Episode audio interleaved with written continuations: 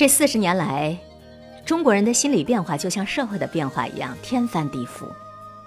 当社会面目全非之后，你还能认识你自己吗？我想，其实没有一个人在心理上是完全健康的，起码不可能一辈子都健康。心理医生也不会例外。事实上，我们每个人都有着不同程度的焦虑，对还没有发生的事情有担忧、有害怕，这样的心理或多或少的。在左右着我们的生活态度以及思维方式。一九九七年的时候，我在香港丢过一本护照，历尽麻烦才得以回到北京。护照的丢失就意味着身份的丢失了。此后的三四年时间里，我每一次在国外的时候，都会梦见自己的护照又丢了，然后一身冷汗醒过来，才知道哦，原来是虚惊一场啊！而且无论我是在开会演讲，还是在游山玩水。每隔四五个小时，我都会神经质的去摸一下我的护照是否还在口袋里。直到今天，我出国之前整理行装，首先考虑的是穿什么样的衣服可以保证我护照的安全，然后才是考虑其他的。可以这么说，香港的那一次护照丢失，让我在此后十多年的时间里，只要身居异国他乡，就会出现焦虑，害怕护照再次丢失的焦虑。这也是对我自己可能再次失去身份的一种恐惧。我从事的工作就是讲故事，用巴黎圣母院里吉普赛人的说法，我就是那种将别人的故事告诉别人，然后再向别人要钱的人。三十多年前，也就是文革的后期，我还是一个中学生。当时的男生和女生之间是不说话的，虽然非常想说话，可是不敢说。就算是爱慕对方，也只能偷偷的用眼睛看一看而已。可也有胆大的男生悄悄地给女生写纸条，而且还不敢写上明确表示爱的句子，都是一些指鹿为马的句子，比如要送给对方一块橡皮、一支铅笔之类的句子，来传达爱的信息。接到纸条的女生立刻明白那小子想干什么，女生普遍的反应是紧张和害怕。假如纸条一旦曝光，女生就会深感羞愧，好像做错了什么似的。三十多年以后的今天，中学生谈情说爱，早已经在心理上合法化，在舆论上公开化了。现在有些女中学生，竟然是穿着校服就去医院做人流手术了。媒体上曾经有过这样一条信息：一个女中学生穿着校服去医院做人流手术，有四个穿着校服的男中学生簇拥着。当医生说手术前需要家属签字的时候，四个男中学生争先恐后的抢着要签名。不过是三十年的时间，是什么原因让我们从一个极端走向了另一个极端呢？我不知道，我只知道中国这三十年创造了举世瞩目的经济奇迹，现在已经成为世界第二大经济体。可是，在这个光荣的数据后面，却是一个让人不安的数据。人均年收入始终在世界的九十多位和一百位之间，这两项应该是平衡的经济指标，在今天的中国竟然如此的不平衡。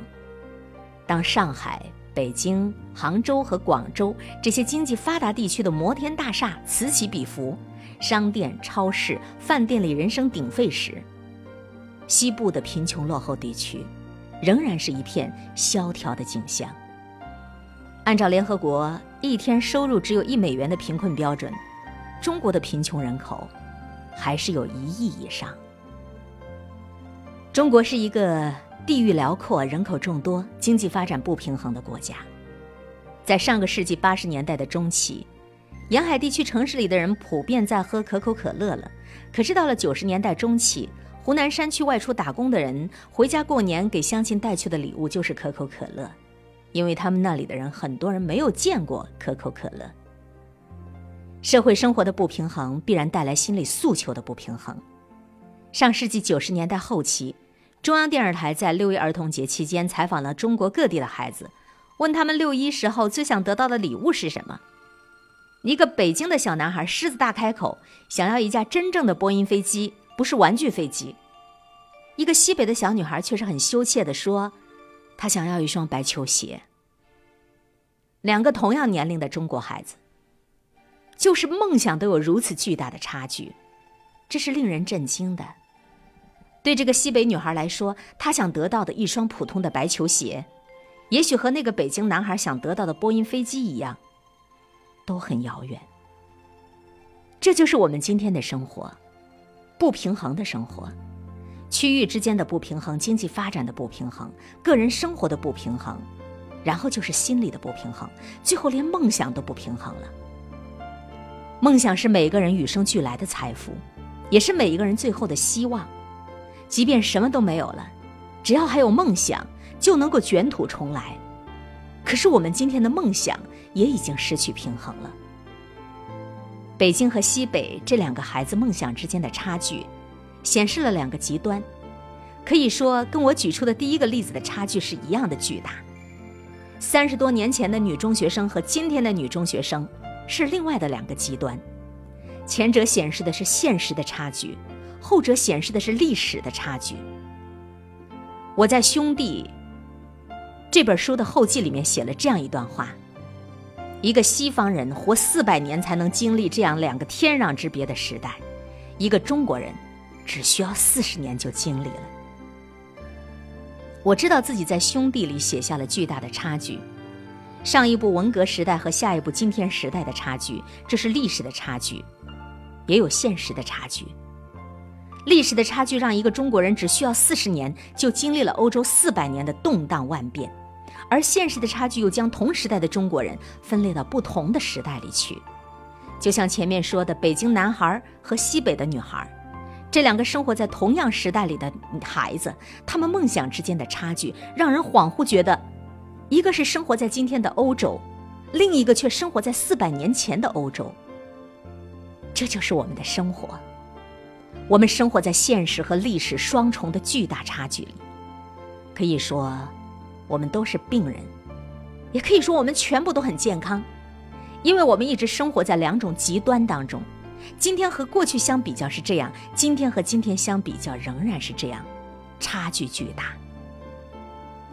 三十年前，我刚刚从事讲述故事的职业的时候，读到过挪威易卜生的一段话。他说：“每一个人对于他所属的社会都负有责任，那个社会的弊病他也有一份儿。所以，与其说我是在讲故事，不如说我是在寻求治疗，因为我是一个病人。”